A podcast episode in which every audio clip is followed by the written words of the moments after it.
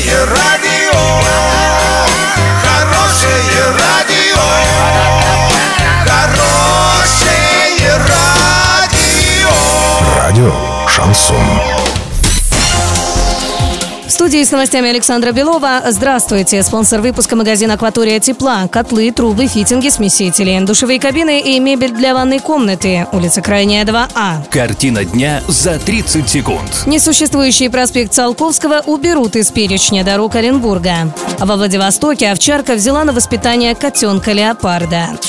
Подробнее обо всем. Подробнее обо всем. В городском совете Оренбурга прокомментировали историю с несуществующим проспектом Циолковского, который попал в перечень автомобильных дорог областного центра еще в прошлом году. Там пообещали, что неточность будет исправлена при внесении очередной редакции документа. Среднеазиатская овчарка в зоопарке во Владивостоке взяла на воспитание котенка-леопарда, сообщает пресс-служба зоопарка «Садгород». Леопард Милаша рождена в зоопарке от пары леопардов Влада и Алены и выкормлена золотистым ретривером Тесси. Сейчас Милаше 5 месяцев.